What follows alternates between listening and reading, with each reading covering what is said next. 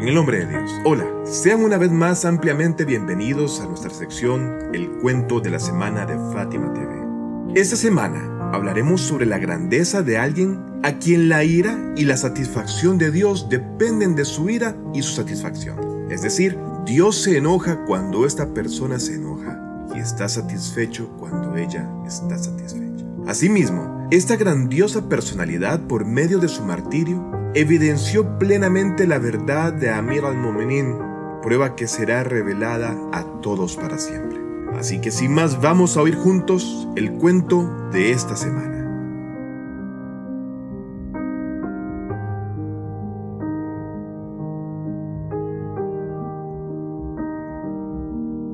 Oh Fátima, tu satisfacción está ante mí.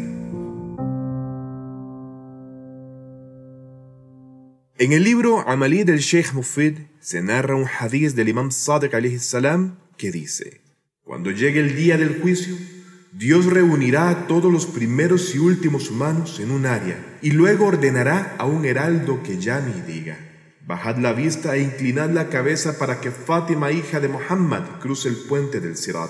Entonces todas las criaturas bajarán los ojos y Fátima se acercará mientras monta el más noble transporte de todos los nobles transportes del paraíso, acompañada de setenta mil ángeles. Luego se detendrá en un lugar noble entre los lugares del Qiyamah o día del juicio.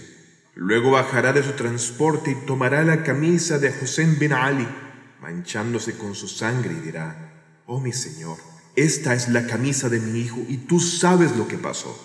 Entonces le llegará la llamada de Dios Todopoderoso que dirá, oh Fátima, tu satisfacción está ante mí. Y la señora Fátima dirá, oh mi Señor, toma mi derecho de su asesino.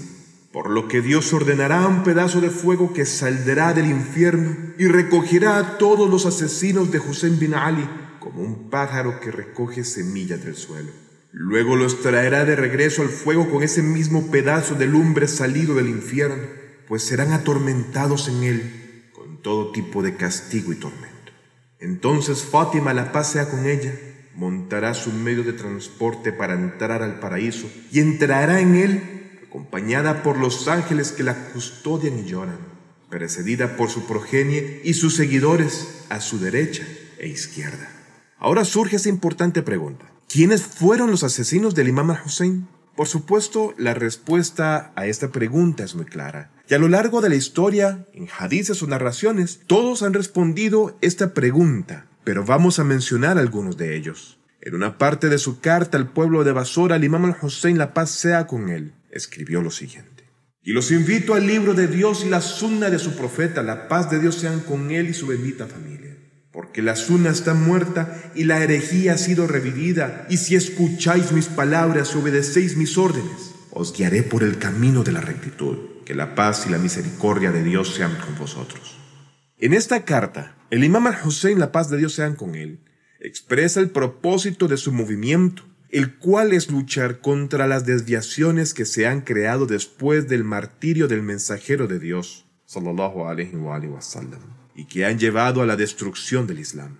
De hecho, mantenerse alejado de la familia de la revelación y olvidar los mandamientos religiosos fue una gran causa que los obligó a enfrentar esas desviaciones desde la época del imam Ali y el imam Hassan, y también durante la época del imam al-Hussein. De hecho, la historia de Saqifa y el hecho de ignorar el derecho de gobernación y califato del imam Ali después del mensajero de Dios fue la raíz de todas estas desviaciones. En partes de la súplica Ashura leemos que Dios maldiga a aquellos que fundaron la base de la opresión y la injusticia sobre el Ahlul Bayt. Según los libros de Maktal, cuando la flecha golpeó el corazón del imam al-Hussein, sacó él la flecha detrás de su cuerpo, recogió la sangre en sus manos y la arrojó al cielo. Luego recogió de nuevo la sangre con sus manos y tiñó su barba con su propia sangre y dijo esta frase.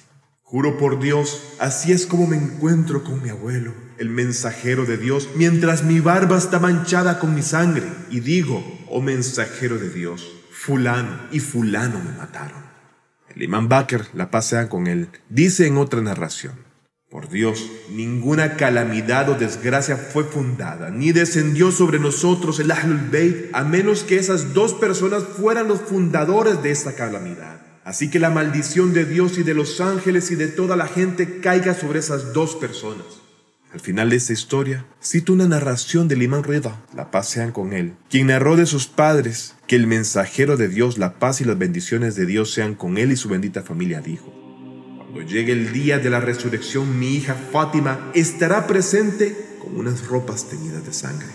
Entonces tomará una de las bases del trono y dirá, oh Dios de justicia, juzga entre mí y el asesino de mi hijo. Entonces el profeta dijo, juro por el Dios de la Kaaba, que Dios juzgará a mi hija correctamente, porque Dios está enojado por la ira de Fátima y estará satisfecho con su satisfacción. Con esto, Llegamos al final del cuento de esta semana, con una historia fascinante que evoca el pasado y nos muestra el futuro, de aquello que ocurrirá en el día del juicio, llevándose a cabo el más preciado acto de justicia sobre el derecho de Fátima y su descendencia, ella como eje central de todo. Nos despedimos no sin antes desearles lo mejor de esta y la otra vida, tanto a ustedes como a sus seres queridos. Por favor, cuídense y hasta la próxima.